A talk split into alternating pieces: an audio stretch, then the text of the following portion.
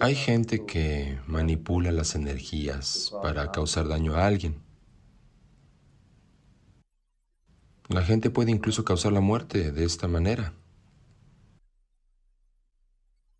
En ciertas partes de la India es muy común. Un Veda entre los cuatro Vedas, el Atharvana Veda, está dedicado a esto, a cómo manipular la energía para tu bienestar y en perjuicio de alguien.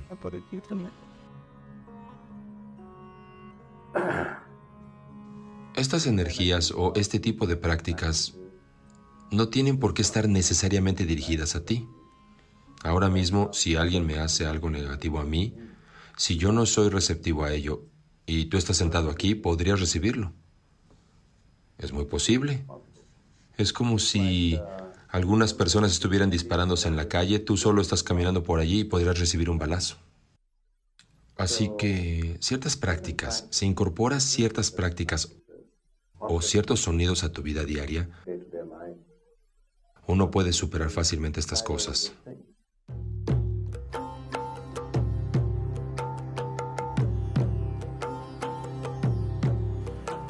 La rudraksha como semilla, este árbol crece sobre todo a cierta altitud, a alrededor los 1900 y 3600 metros de altitud.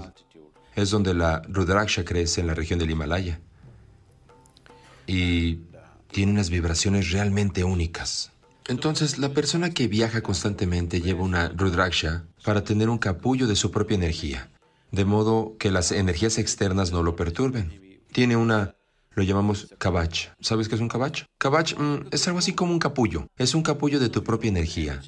Donde quiera que vayas, tienes tu dormitorio privado que va contigo.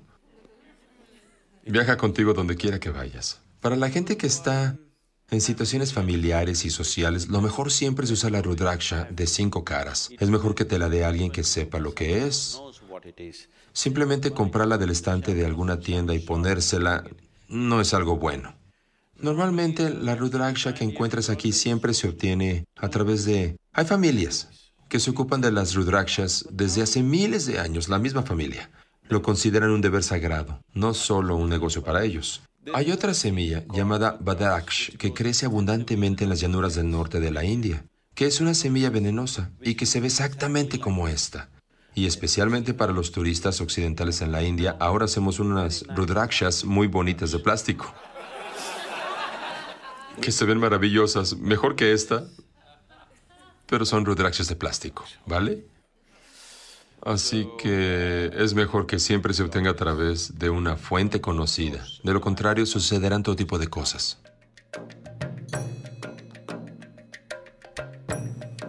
Veo hoy un, montón de estos...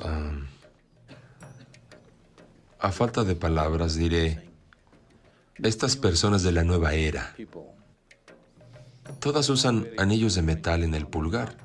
Verás, si pones un anillo de metal en tu pulgar, inevitablemente atraerá ciertas fuerzas negativas hacia ti. No significa que vayas a estar necesariamente poseído, pero tropezarás y caerás por nada.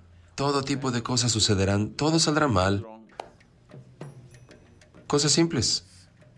No sé si has conocido a personas o has sido una de ellas en algún momento que cuando las cosas empiezan a ir mal, van mal en serie. Tropezones en serie.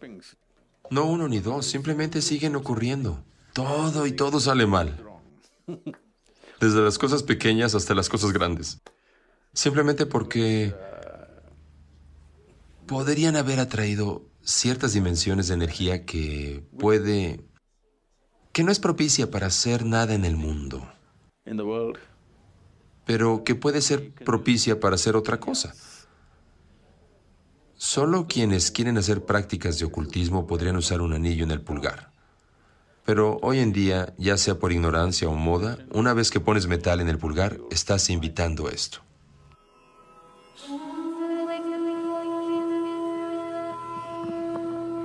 Hay cientos de personas que piensan que están poseídas y todo esto, y nosotros solo les decimos, ven y siéntate en la esfera del Diana Linga. Porque hay dimensiones ocultas en el Diana Linga que simplemente anulan todo esto. salen completamente libres porque las dimensiones ocultas se resuelven en el área del Dhyanalinga. Un Purnami o Amavasya, cuando las cosas son más receptivas para ti, solo un día, solo anda y siéntate allí. Si estás en contacto con Devi, ya sea en la forma de yantra o de cualquier otra manera, el yantra está en tus manos o está en tu corazón, depende de ti. Una vez que estás envuelto en la energía a la que nos referimos como Devi o Varyavi, después de eso, que las energías se vuelvan negativas para ti no sucede. Así que, si te aseguras de estar comiendo el tipo correcto de comida, de estar manteniendo bien tu sistema, las posibilidades de que te dañes debido a alguna otra energía o algo deberían estar completamente fuera de tu vida. De eso, Debbie se encargará.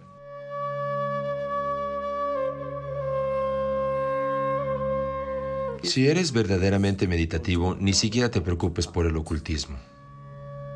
Esas cosas no tendrán ninguna influencia en una persona que es verdaderamente meditativa. Si existe al menos un poco de silencio en ti, al menos unos pocos momentos de silencio en ti en un día, no te preocupes por el ocultismo. Esas cosas no pueden afectar a una persona que conoce la quietud de su ser interior. Alguien dijo, el hombre está enfermo solo porque no sabe cómo estar quieto. Es perfectamente correcto. Está perfectamente bien. Todas las enfermedades suceden porque no sabes cómo estar en quietud, especialmente aquellas que afectan tu mente, especialmente las que suceden por otras influencias. Estas cosas son posibles solo porque no hay quietud. Así que ahora mismo con el proceso de meditación, estás trayendo esa quietud a tu vida. Si estás en quietud, no te enfermarás.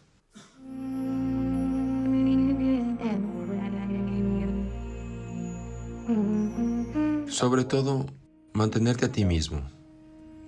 Cuanto más distraído y desenfocado mental y emocionalmente estés, mayor será tu susceptibilidad a estas fuerzas.